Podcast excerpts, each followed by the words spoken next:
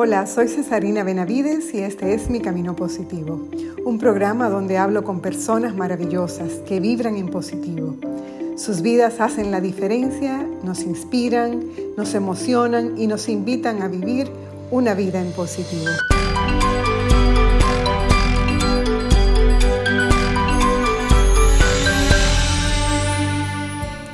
Ser líder en este tiempo requiere de unas habilidades diferentes y de una mirada diferente hacia los colaboradores. No basta poner en marcha los planes de negocios, sino que es aún más relevante trabajar con la conexión emocional e intelectual del empleado y la organización. Ese modelo de liderazgo se llama liderazgo apreciativo y pone el valor del negocio en los empleados. El liderazgo apreciativo considera que es preciso tener el acompañamiento y empuje desde la alta dirección, construir una estructura organizativa más plana y horizontal que fomente la colaboración, la comunicación y la innovación entre los distintos equipos profesionales. El liderazgo apreciativo pretende trabajar la cultura corporativa no solo desde las emociones, sino desde la razón y la lógica y da valor no solo al qué se hace, sino especialmente al cómo se hacen las cosas.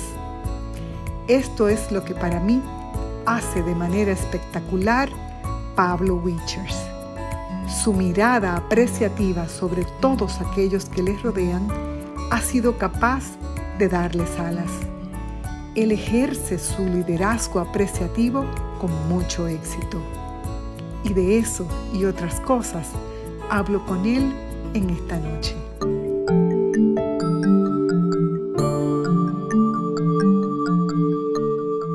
Conocí a Pablo en 2018 cuando llegó a formar parte de nuestro foro ejecutivo. Es un ser humano muy especial, cercano, apreciativo de los demás, con palabras de aliento en los momentos necesarios y con palabras de respaldo cuando las necesitas.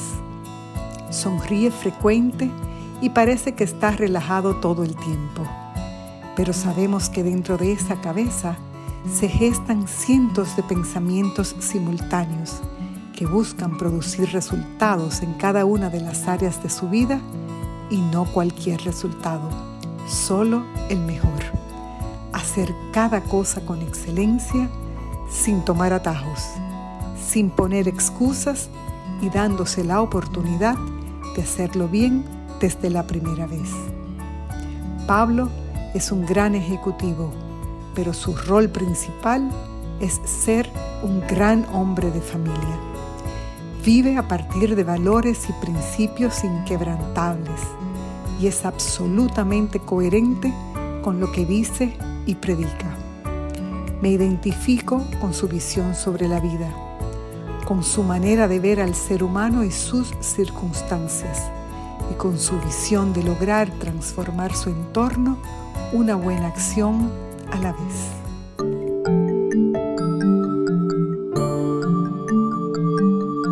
¿Cómo tú estás? Bien, ¿y tú? Bien, feliz. Yo feliz de que yo tenga esta, esta alegría de tener esta conversación contigo esta noche. Tú me vas a hacer la noche, el día. Ya, por favor, qué compromiso. Me, estás, estás, conociendo, te estás poniendo una barra muy alta y ya me estás intimidando. Óyeme algo, yo tengo un, para mí de verdad que es una, una oportunidad que, que, quizás hace, hace un tiempecito quería tener contigo, porque a veces uno habla de muchas cosas, pero no tiene el chance como de, de profundizar en temas que se quedan como sobre la mesa, ¿verdad? Y ese tema de, me encanta, me encanta tu visión de la vida, y, cómo la vives, ¿entiendes? Y toda esa parte bonita con la que hemos ya compartido. Entonces, esta noche quisiera hablar de ese concepto que, es tan discutido, Pablo, que es la, felicidad y lo que es vivir en un camino positivo.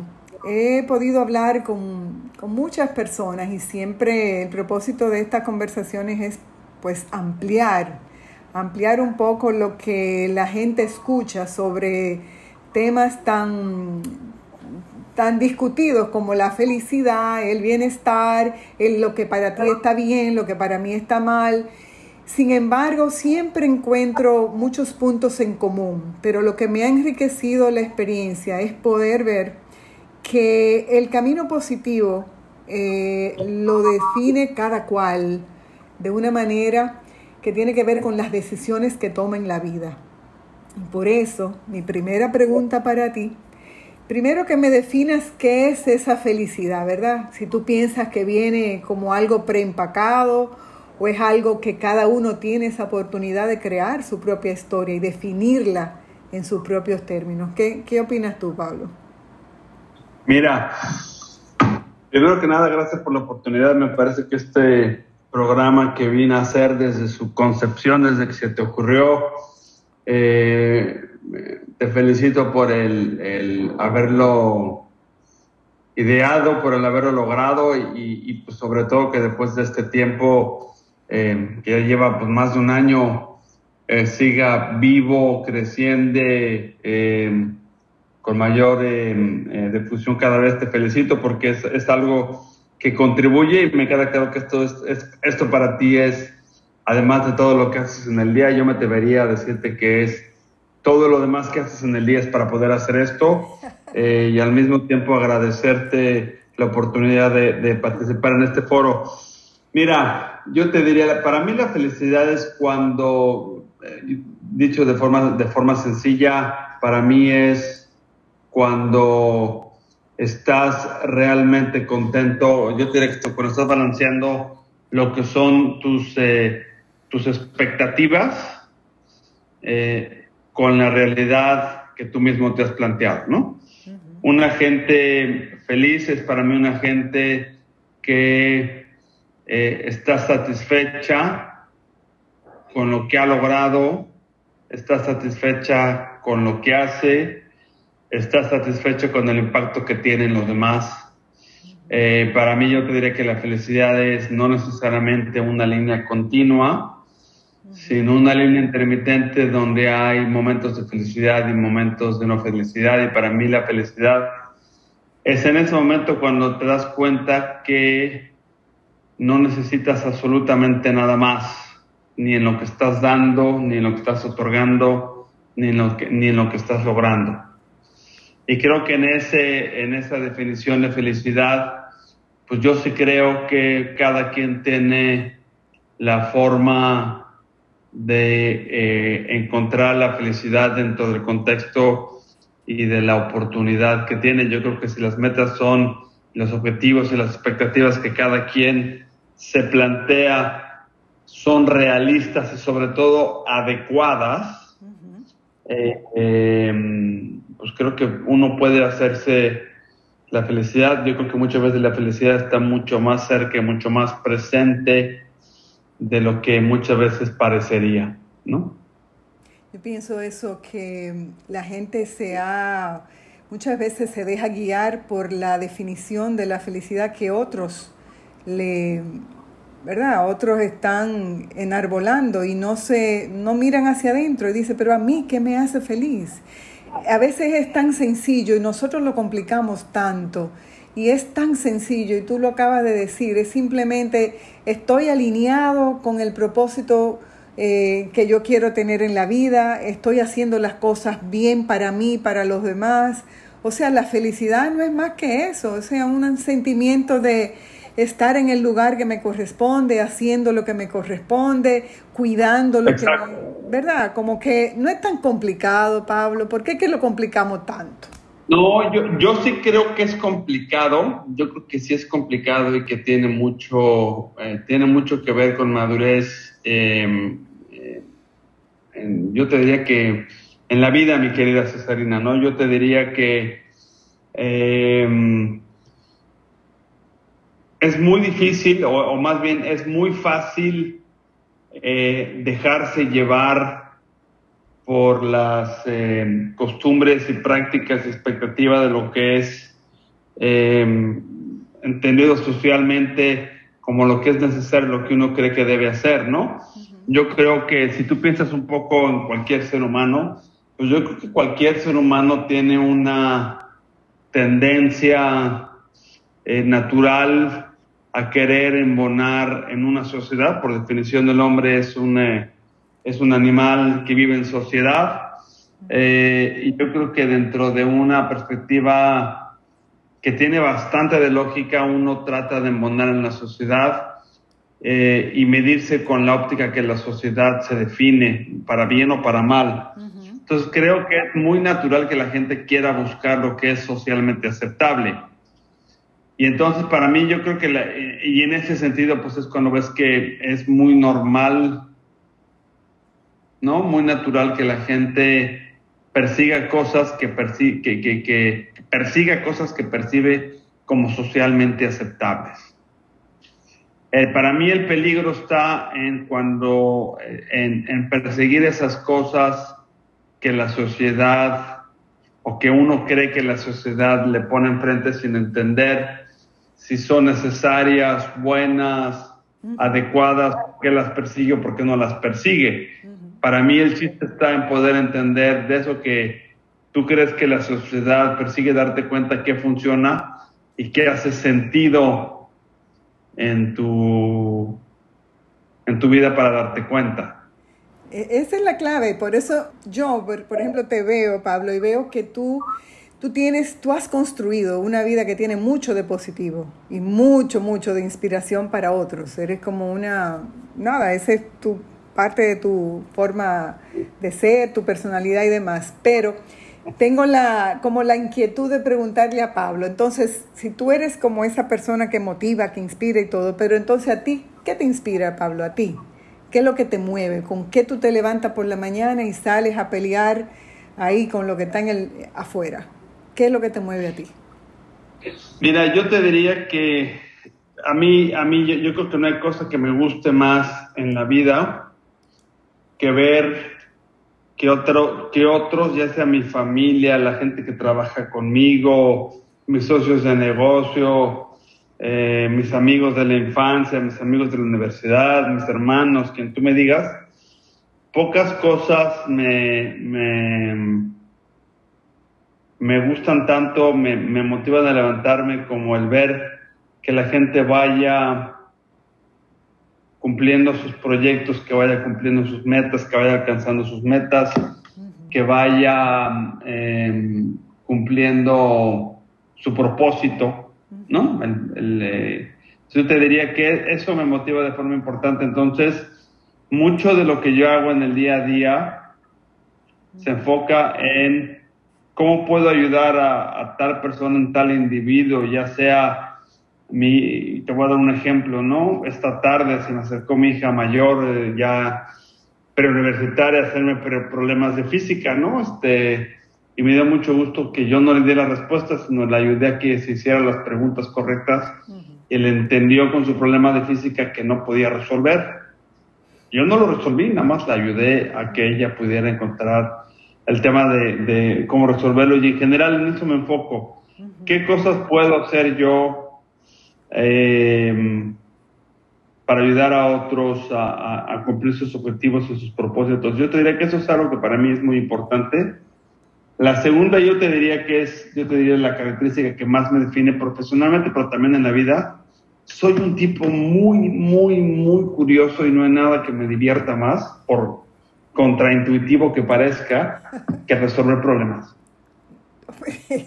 claro, ese, ese, es el entretenimiento más grande de la vida, tener siempre algo, algo nuevo en lo que buscar, esa verdad, esa adrenalina del cerebro. Sí, pero no solo, no, no, solo es algo nuevo, sino muchas cosas concurrentes, ¿no?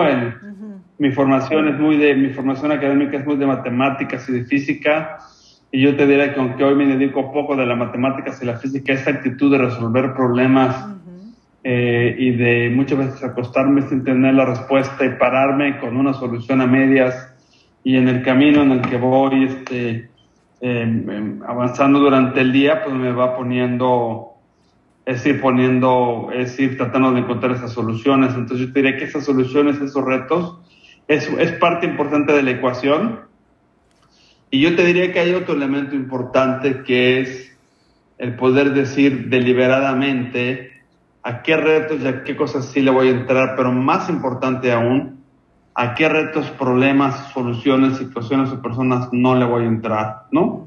Porque en la medida en la que eh, trato de balancear este tema de poder resolver problemas y poder ayudar a otros a resolver problemas, la única manera que puedo lograrlo de una forma, pues procuro cada vez más efectiva es a través de enfocarme en algunas cuantas cosas donde sí puedo mover la aguja y dejar otras muchas cosas deliberadamente en, en el cajón de los pendientes de forma indefinida.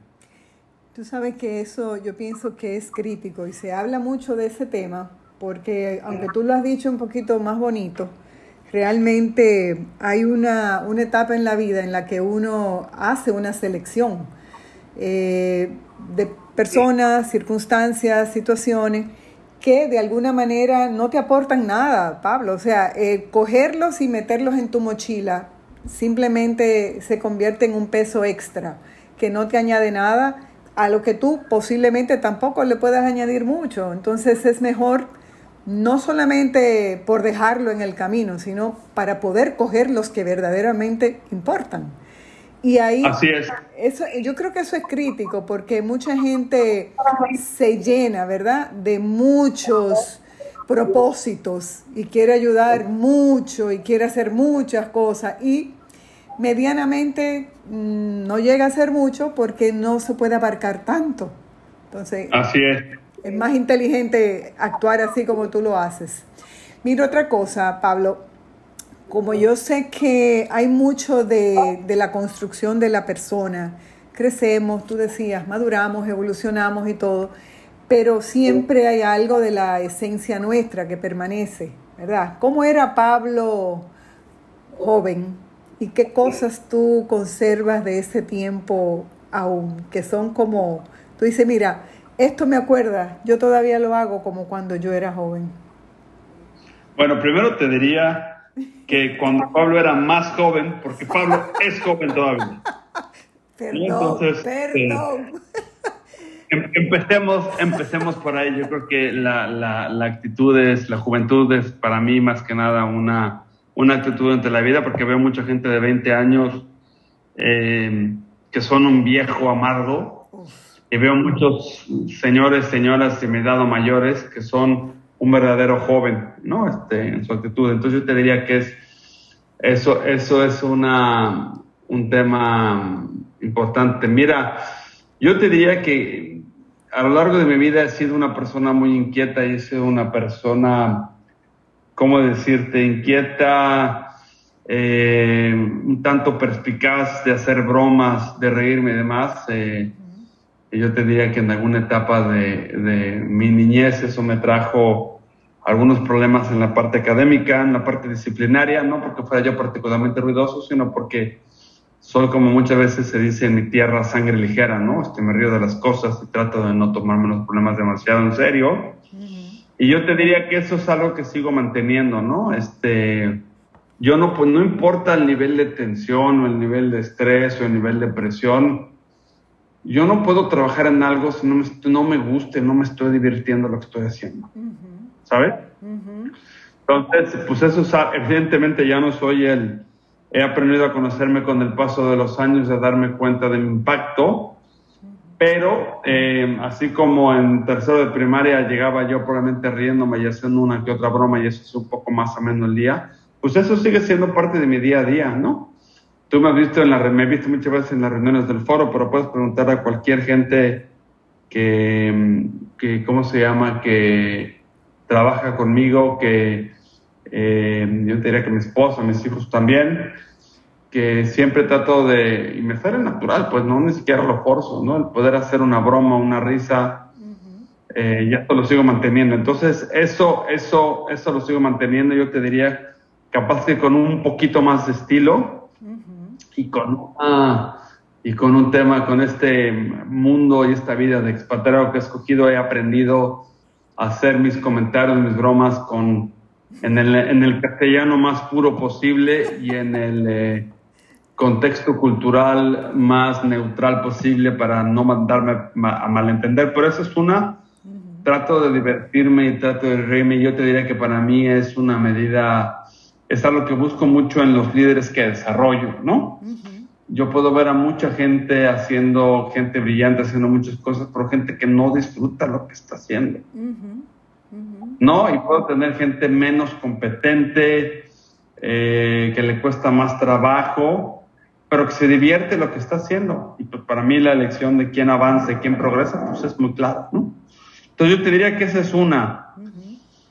La otra que todavía mantengo, que siempre ha sido algo que me ha gustado mucho, a mí me ha gustado mucho siempre la actividad en el exterior, ¿no? Soy una persona muy energética que requiere mucha actividad física, porque si no, este, estaré un poquito más loco de lo que ya estoy, pero el no siempre me ha gustado el estar fuera, el, olor a tierra mojada en la mañana, el, el, ver amanecer, el darte cuenta que un flamboyante en hojas naranjas un día y que el día siguiente pasas por ahí y eso huele a, a naranja. Entonces yo te diría que es ese tema de no, no dejar de apreciar la grandeza en las cosas más simples de lo que uno nos rodea, ¿no? Sí, a veces es la casa de uno, pero más, más, común que no, es lo que pasa allá afuera en el día a día, ¿no? Este, pocas cosas me parecen tan entretenidas como irme a ver colmados con el equipo de ventas y ver la risa y la química que existe entre muchos de los vendedores que trabajan con nosotros y los colmaderos, pues. Sí, una camaradería, una... Eso es, eso es bellísimo. Yo lo he vivido, lo he vivido y realmente es una, el poder estar en contacto con esa, esa química que se da, ese intercambio, eso es chulísimo.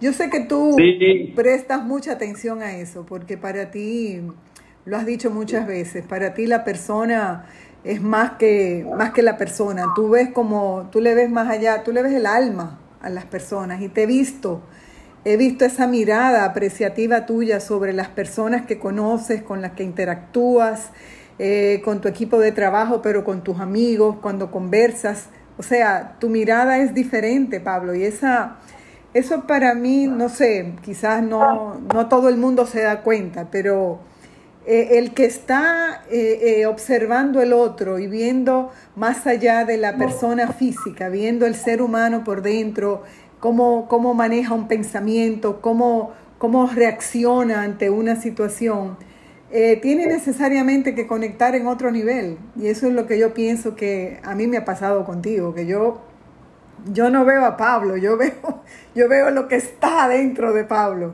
Pero yo diría que no solo son las personas, sino también es el entorno, ¿no? Este, el, eh, como te dije, un poquito el viento, un poquito la naturaleza, el atardecer y demás, yo te diría que algo que, desde niño me llamó muchísimo la, la, atención, ¿no? Eh, mi padre era arquitecto y desde muy niño me, me llevó con pues, sus trabajadores, los albañiles y demás, y yo te diría que eso me dio mucha sensibilidad de gente.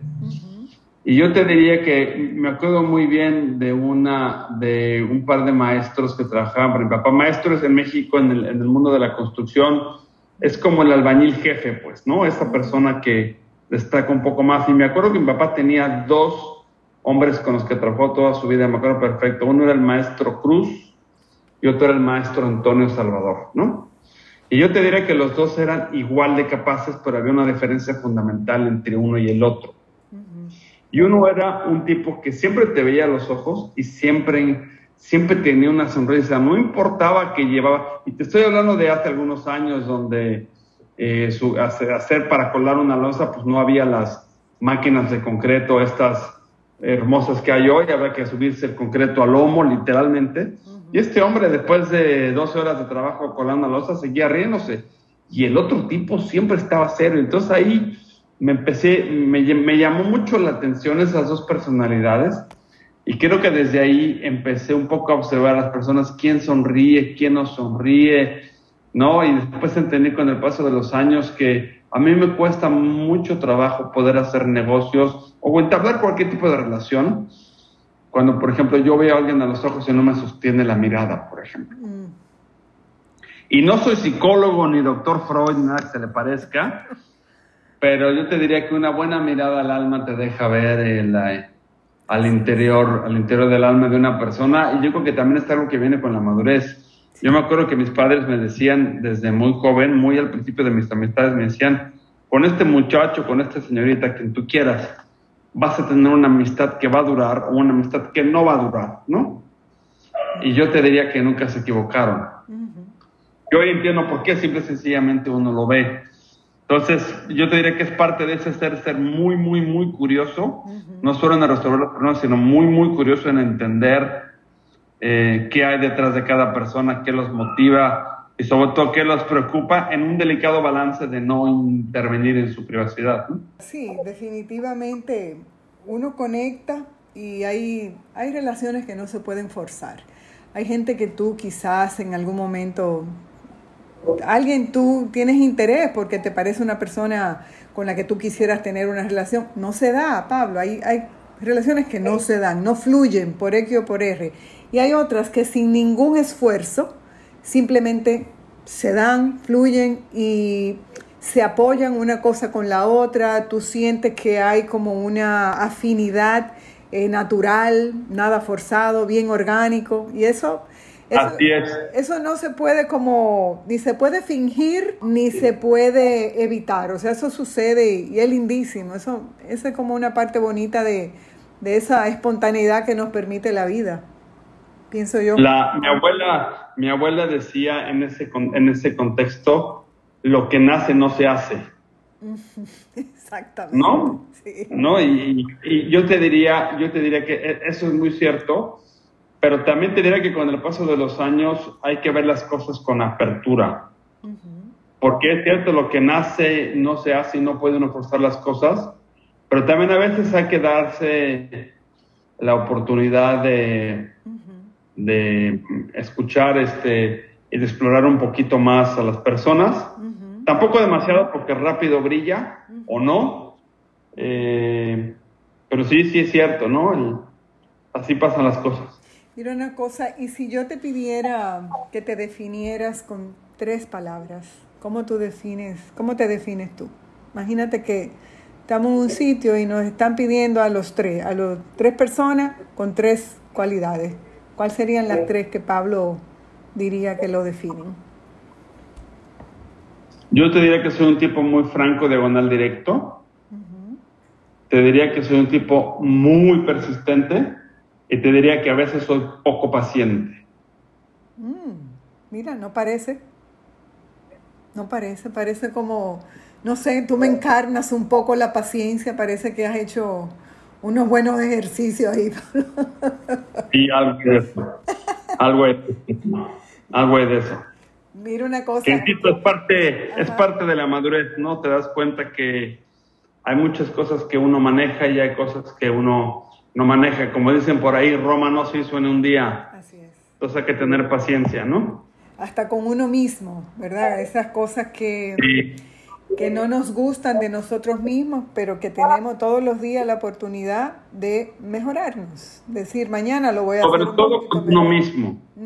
Sobre todo con uno mismo, yo te diría que para mí es la parte más importante de, la ecuación, ¿no? El, darse cuenta donde uno de plano no lo está haciendo bien, con dos fines, ¿no? Yo te diría que uno es, uno para aprender a aceptarse, el que se sienta perfecto, este, probablemente se equivoque, pero creo que es importante entender dónde uno se equivoca uno para aprender a aceptarse, pero dos para trabajar en,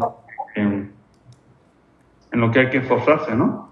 Y si yo te preguntara, eh, así mismo ya nos evaluamos a nivel personal, que es importantísimo, pero para una, para ti, ¿cuáles serían tres cualidades que tú eh, no que requieras, sino que admires en otras personas? ¿Cuáles serían tres cualidades? Mira, para mí yo te diría que no hay, yo te diría que la primera que te voy a decir engloba muchas, pero para mí es la integridad. Primero que nada, alguien que sea consistente en sus, en sus pensamientos y en sus actos y que no tenga reparo en decir lo que considera que está correcto, sea popular o no. Entonces yo te digo que para mí una persona íntegra pues, es una persona que vale mucho y es algo que valoro fuertemente de alguien con el que trabajo. Segundo, eh, yo no, yo no, no puedo valorar a nadie que no da su esfuerzo al 100% en algo que hace. Me importa un poco menos el resultado en lo individual, no en lo colectivo, pero en lo individual me importa un poco menos el resultado. En la medida en la que yo tenga claridad de ver que esa persona, sea mi hijo, mi hija, un colaborador, un partner, un quien tú me digas, eh, em, eh, que haga el, que, que, deje todo, que no, que por esfuerzo no quede. No una gente que, que no hace bien las cosas y que logra grandes cosas en mayor esfuerzo, vale mucho menos para mí que una persona que puede no lograr cosas tan grandiosas, sin embargo no dejó absolutamente nada de esfuerzo. Eh, y la tercera yo te diría es una persona que no sepa escuchar. La gente que tiene la desesperación de siempre ser el primero en hablar y siempre ser el primero en contribuir, siempre tengo que decir, no, compadre, no, este, con calma, con calma, este, no tienes siempre que contribuir todo, todos los pensamientos que pasan por tu boca. No hay que ser, yo, yo valoro mucho a alguien que cuida lo que sale de su boca. Eso que tú acabas de decir es, es crítico en la forma como uno se relaciona con los demás, porque dicen que hay muchas personas que tienen el don de la palabra, pero se quedan a la mitad, porque el don de una buena relación es precisamente tener un 50-50, capacidad de tú eh, hablar y el otro 50 capacidad de escuchar. Es la verdadera conversación. Completamente. Uno es efectivo comunicando en la medida en la que está escuchando el diálogo que tiene con, aunque sea un diálogo en silencio, ¿no? Porque puede haber diálogos en silencio, como muchas veces pasa en audiencias públicas. Pero que no escuchas, la probabilidad de que la pelota se vaya a foul es muy grande. Así es.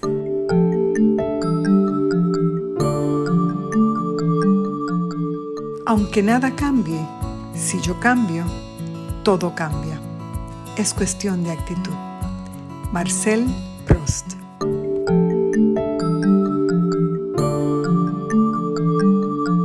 Tú hablabas ahorita, a mí me gusta mucho también observar, observar a las personas.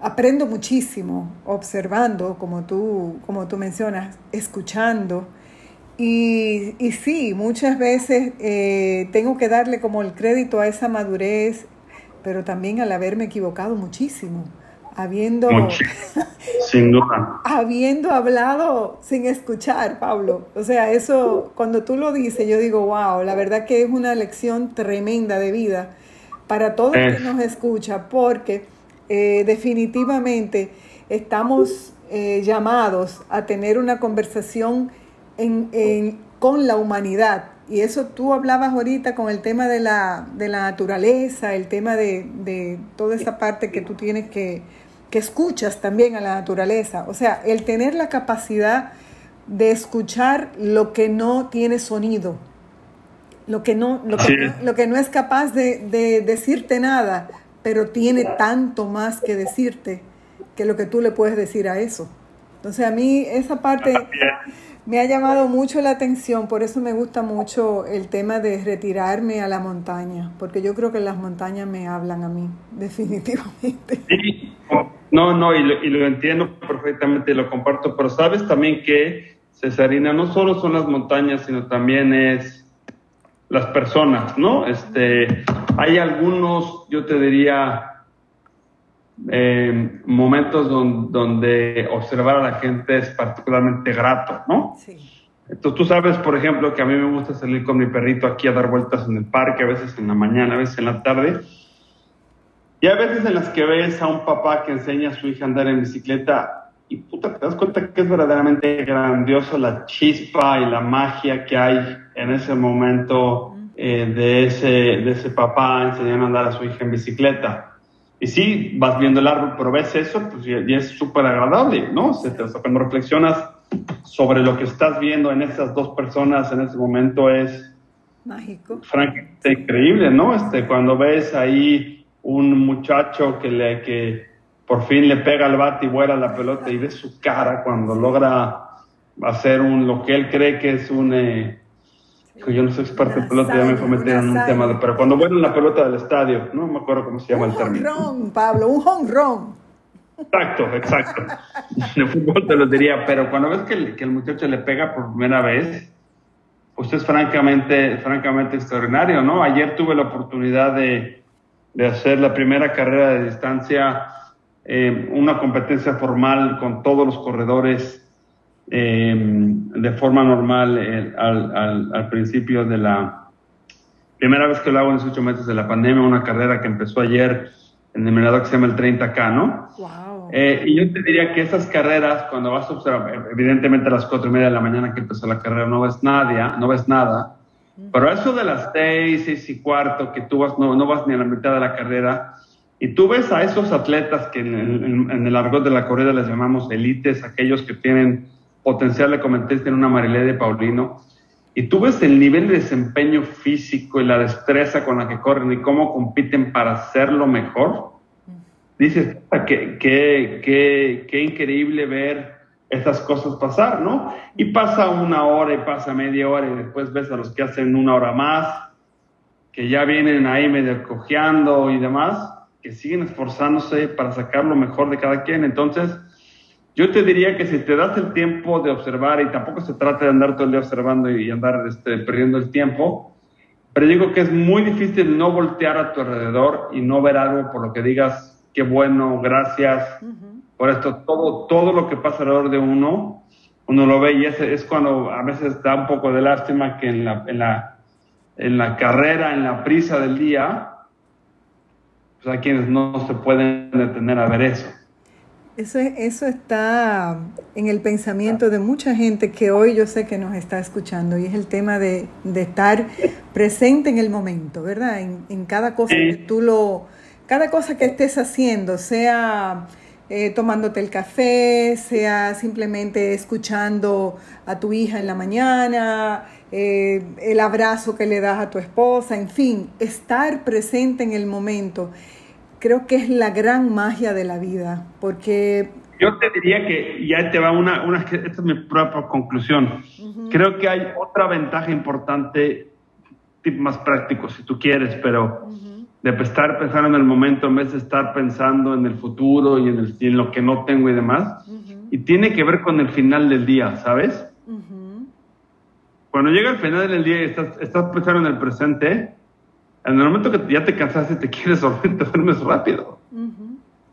Mientras que si por el contrario estás pensando en la serie que viste y, que, y si van a meter a Harry Specter a la cárcel o si Game of Thrones o si, este, no sé, si mañana va a haber otro huracán en Haití o si algún día voy a hacer tal viaje. Sí. Entonces tu cerebro se queda trabajando y por eso te cuesta trabajo dormir después. Así es, así es tan simple como eso, ¿no? Tan no, tan sencillo como que cada día tiene su propósito, ¿verdad? La gente habla de propósitos de vida y, y, realmente hay que hablar de propósitos de día porque el día a día tú construyes con tu día, es una fotografía de tu vida entera. Cada día Así. tú lo vas construyendo y tú ya al final, qué sé yo, en el momento que, que quisieras reflexionar, vas a tener la suma de tus días, no es más de ahí. No, no es algo que vas a haber vivido la vida de una manera y de repente la película se va a ver de otra. No, es exactamente lo que hiciste cada día, el resultado de lo que vas a ver como película al final. Entonces... Que, que, que eso me, me lleva al punto de partida de esta discusión donde me dijiste, donde me preguntabas que para mí era felicidad, es cuando tú encuentras balancear tus expectativas eh, y, y, lo que te planteaste con lo que en realidad tuviste y estás logrando. Uh -huh. Y creo que es lo que te da paz en el día, en la medida en la que un día a la vez tengas objetivos de qué quieres lograr ese día, sin perder de vista claro lo que quieres lograr de más largo plazo. Si tú tienes claro qué vas a lograr cada día,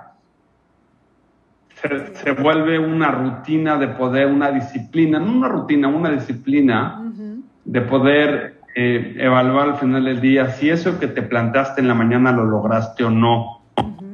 Y en la medida en la que vas cumpliendo tus objetivos de un poco más largo plazo, en la parte personal, profesional, espiritual, como lo quieras ver, ¿no? Se vaya dando, ¿no? Pues creo que en la medida en la que muchas veces te das cuenta que lo que planteaste que fue retador y que te mantuvo entretenido, ocupado, resolviendo problemas, ayudando a otros, se cumplió, pues creo que llegas al final del día con un, con un sentido, ahora sí como dicen los americanos, un sense of achievement. Así es. Cuando sabes que y eso por lo menos a mí me permite desconectarme de una forma pues bastante drástica, ¿no? No, y ya con, con, el, con el objetivo cumplido, pues ya a dormir para el próximo, lo que llegue el próximo día.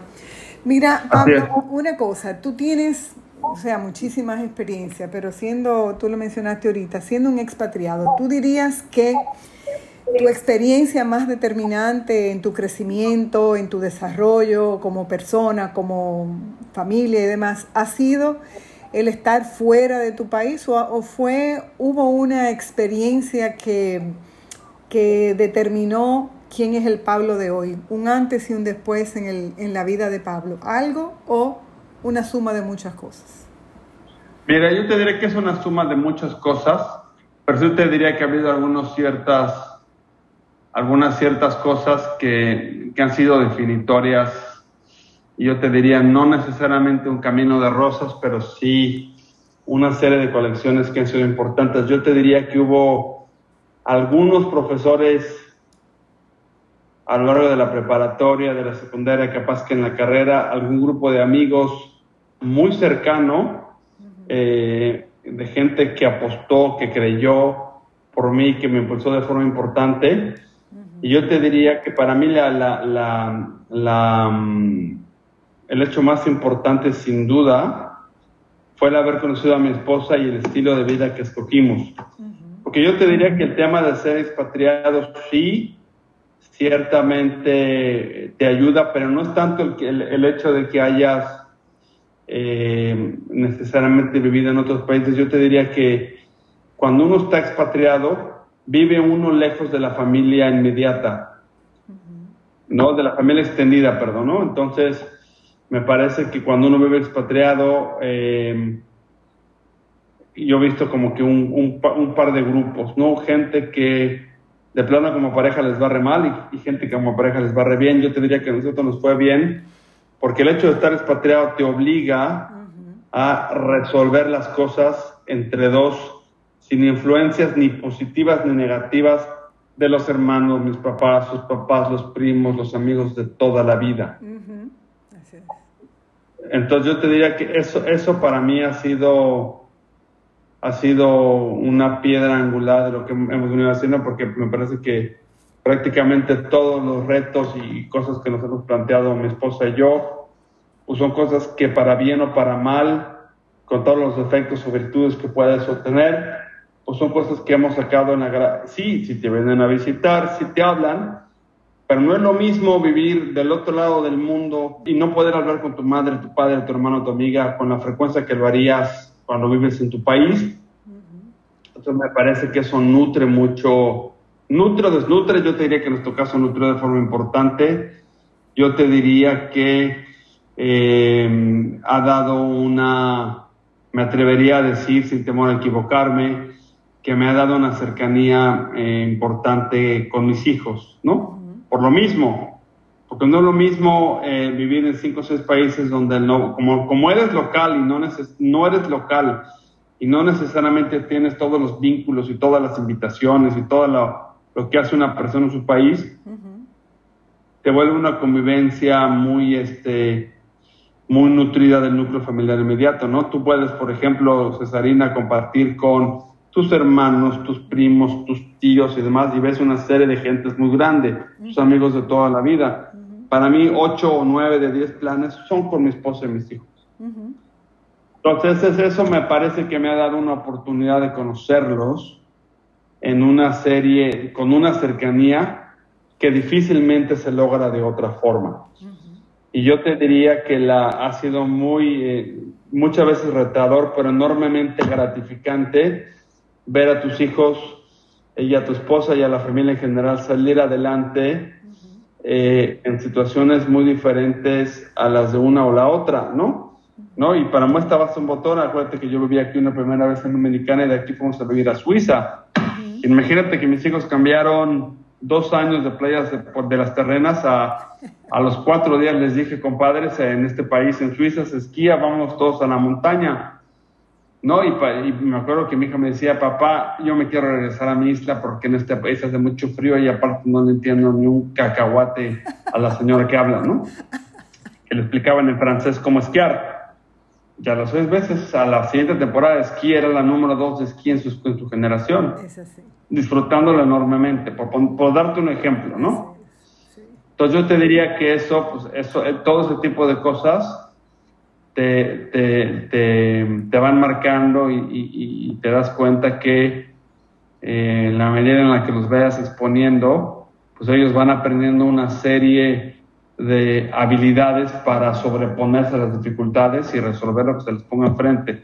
No libre de riesgos, no libre de penes emocionales, en general, este, seres, buenos seres humanos resilientes. Así es, así es. Y yo te diría una cosa, o sea, la oportunidad que es una, no, no, es, no es a todo el mundo que se le presentan las oportunidades de estar en condiciones de vivir múltiples eh, escenarios donde tú puedes sacar eh, todas esas habilidades, puedes eh, trabajar la resiliencia, puedes trabajar el poder integrarte en diferentes culturas de una manera natural. Al final uno no sabe dónde va a terminar, Pablo, tú no sabes dónde van a estar tus hijos en el día de hoy. Pueden estar en cualquier parte del mundo, o sea, y están ya están ya educados para, para esa libertad de poder vivir bien y caer parados en cualquier sitio. Mira, una, ¿qué sueños inéditos tienes, Pablo? ¿Qué te falta por hacer? Tú me dijiste ahorita, espérate, tampoco piense que estoy pensando que tú estás viejo y que ya tú estás eh, en la otra parte. No, eres el joven en el corazón, en la, en la energía y todo eso, pero sé también que, que eres un soñador, que tienes muchas cosas en tu mente, que, que tienes todo el tiempo, siempre estás pensando cómo hacerlo mejor, cómo, cómo hacerlo diferente, cómo aportar aquí, cómo aportar allá. ¿Algún sueño personal o profesional que tienes que está ahí en agenda y que está casi saliendo? Mira, yo te diría, uy, muchas cosas. El tema es más bien, más bien a qué le apuesto de las que tengo, pero yo te diría que hay un par de cosas. eh, yo te diría que algo que, que me mantiene vivo y el día que deje de tenerlo, ese día me voy a morir, es el día que yo deje de aprender cosas nuevas. ¿No? Entonces yo te diría que sí me imagino que em, en el futuro que venga hacia adelante, pues yo seguiré aprendiendo de muchas formas, ¿no? Yo te diría que tenemos la ventaja de que eh, el mundo de los negocios del día de hoy, sobre todo con el mundo digital, te obliga a aprender y a desaprender, y no es de que quieras, es porque así es.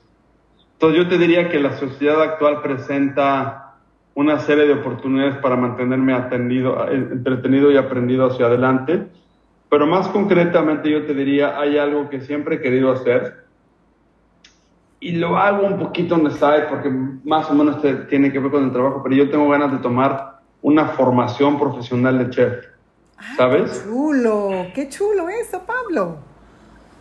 Wow. Sí, y, no porque quiera poner un restaurante, capaz que donde lo pongo no lo sé, pero realmente, realmente me gusta el tema de, de, poder cocinar, el tema de poder crear, este, y eso es algo que algún día haré, eh, no sé en qué momento.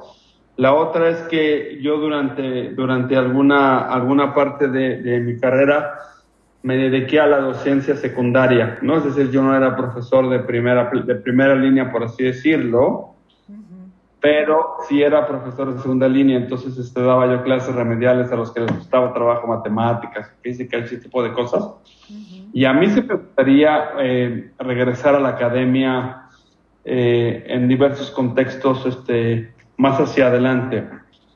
Y yo te diría, yo te diría que eh, algo que yo veo, que, que yo veo con, con, eh, con, bastante oportunidad, uno, pues, yo, yo, sí me, yo sí me hago con mi esposa corriendo maratones y carreras de bicicleta hasta el día que me lleven a la tumba, ¿no? O sea, yo no me imagino, veamos si Dios no tiene planeado otra cosa, pero eh, yo sí me imagino hacer unas locuras de carrera y de excursión en montaña hasta que ya no pueda andar en silla de ruedas.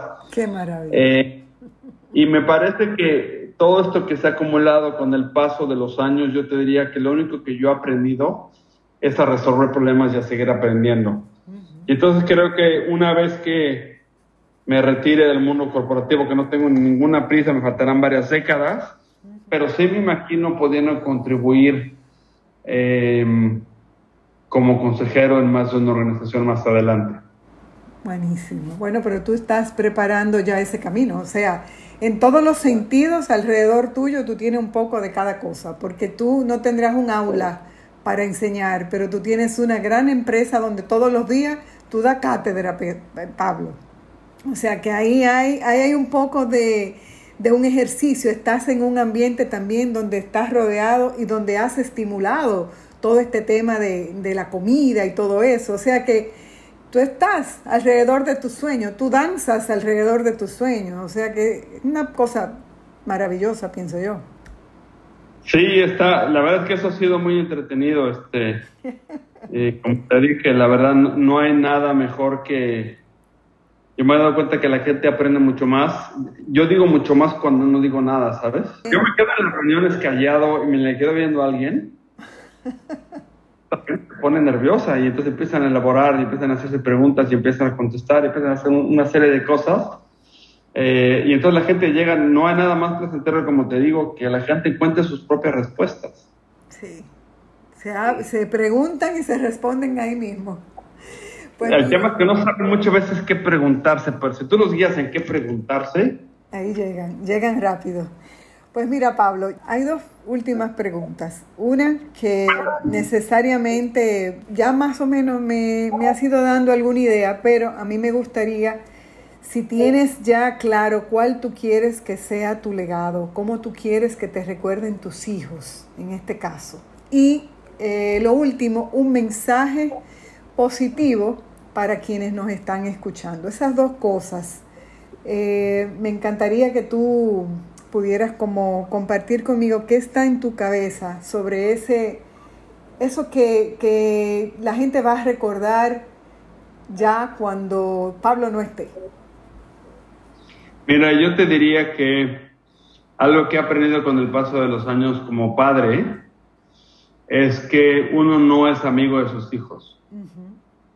No, ni no debe intentar ser amigo de sus hijos hay que intentar ser cercano, hay que tener un diálogo, pero eso es otra cosa. Entonces yo te diría que para mí es importante que mis hijos me vayan a recordar como un padre que hizo las decisiones correctas, fueran populares o no, y que la mayor parte de las veces tuvo el tiempo cuando yo lo necesité.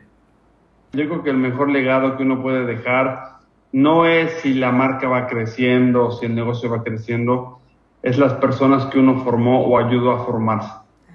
Y un mensaje, Pablo, un mensaje que tú quisieras dejar de, ese camino positivo que tú has transitado, que tú has también eh, ayudado a que otros transiten. Alguien que, no está muy claro en, este momento eh, cuál curso en su vida coger, ¿qué tú le dirías? Yo te diría que, que, que, se dedican a lo que se les dé la gana mientras les guste. Y que lo hagan, que, lo dé lo dé todo. Que les guste y sea lícito, ¿no? Hay gente a la que le pueden gustar cosas muy pervertidas, ¿no? Que no yo no recomendaría. Pero yo te diría que hay mucha gente que quiere ser, ¿no? Por ejemplo, yo veo mucha gente, y pasa mucho en estas empresas grandes, que la, la, medida de éxito para mucha gente es crecer y cada vez más puesto, cada vez más puesto, cada vez más puesto. Y yo creo que en muchos casos eso es un error. No, hay, quien, hay quienes les gusta hacer ciertas cosas y si eso implica que no necesariamente vas a seguir creciendo profesionalmente eh, o seguir, yo no diría creciendo profesionalmente, yo diría que no vas a seguir avanzando en la jerarquía corporativa, eso es un grave error. No, si a ti te gusta, por ejemplo, ser brand manager y solo te gusta hacer comerciales y manejar tu marca como tú lo vas manejando, y tú crees que, por ejemplo, ser el director de marketing versus la operación de una, de una, de una marca individual, hay gente, yo conozco muchas personas que han sido grandes vendedores, pero unos gerentes de ventas fatales, fatales, ¿no? Y es porque they were living someone else's dream. Exactamente. Entonces, si, si, si, si tú, es, legítimo querer avanzar, es legítimo querer este, poner los hijos adelante, pero hay, muchas veces que hay que reflexionar todas esas cosas que uno persigue por la familia desde la perspectiva material. Híjole, ¿cuánto te, cuánto te pesa llevar toda esa carga? Y esta carga te va a hacer feliz o no. Y me parece que hay muchas oportunidades de ser cada día mejor, ¿no? En cada quien en lo individual y seguir creciendo profesionalmente sin necesariamente tener la ambición desmedida de cada vez tener más o, o querer ser más senior, tener, porque esas cosas.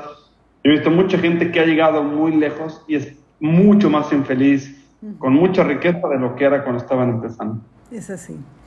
Y lamentablemente, bueno, no lamentablemente, sino que realmente el, propósito de la vida es encontrar aquello que te hace feliz, que llena tu propio, o sea, tu, tu alma, ¿verdad? Que te, que te satisface cuando tú te vas en la noche a acostar y tú dices, quiero ser esta persona, esta persona me gusta ser quien soy, estoy a gusto con quien soy, con lo que estoy viviendo. Yo creo que no hay ningún, no hay nada, no hay dinero, Pablo, que pueda compararse con esa sensación. Irse a la cama en paz con uno mismo, en paz con lo que hemos hecho, a la medida en la que nosotros nos sintamos bien, no a la medida en que el otro me está midiendo. Creo que, creo que es un mensaje eh, muy, o sea, muy contundente de que es, es tiempo de revisarnos y, y, revisar qué queremos para que no nos salgamos de, de, nuestro propio propósito y no querramos vivir el propósito del otro.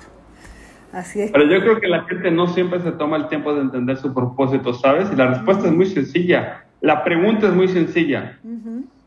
¿Cuál es la razón de, por qué existe Pablo Víquez? ¿Cómo contribuye Pablo? Si uno no es capaz de responderse esa pregunta, está imposible buscar la felicidad. Eso es. ¿Para qué nacimos? ¿Cuál es tu para qué? ¿Cuál es tu para qué? Bueno, pues querido Pablo, yo, yo me quedo con tanto en esta noche, con tanto que pensar. Yo lamento que yo casi creo que voy a perder el sueño porque me voy a quedar pensando en esta conversación. no sé si me, si me va a hacer bien o me va a hacer mal, pero me voy a quedar pensando en, tantas cosas y agradecerte tanto tu tiempo, Pablo, tu, el compartir estos, estos pensamientos, el compartir conmigo tu experiencia de vida y nada, ponerme a reflexionar y poner a los que nos escuchan también a, pues a reflexionar sobre lo sencillo que a veces puede ser ser feliz. No es. complicado. Hay que, hay que amarse, hay que amar nuestra propia historia, enamorarnos de esa historia y vivirla apasionadamente. Así es como lo veo yo. Así es, de acuerdo contigo. Bueno, pues nada, Pablo, un gran abrazo, que tengas un momento de la noche. Tú sabes que te quiero muchísimo y te admiro muchísimo, así es que muy agradecida de esta noche. Es recíproco y tú lo sabes. Gracias, amor.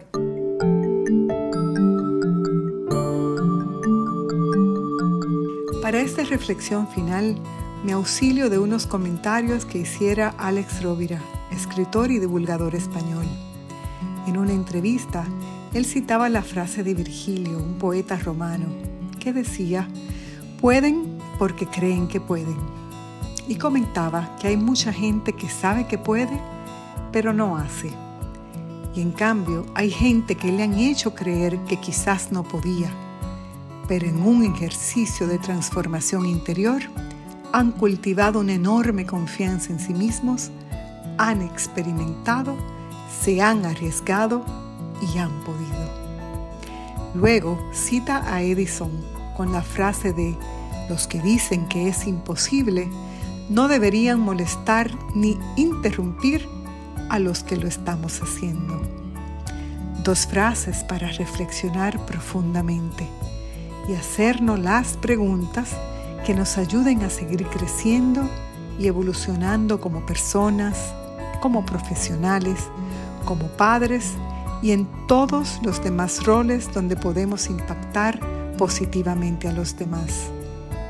No paremos nunca de evolucionar para que podamos vivir la vida a la que hemos sido llamados, en plenitud, bienestar y dando siempre lo mejor que tenemos en cada instante de nuestras vidas.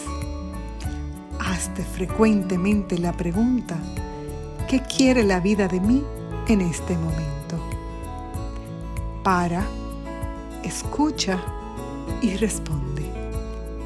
Soy Cesarina Benavides y este es Mi Camino Positivo.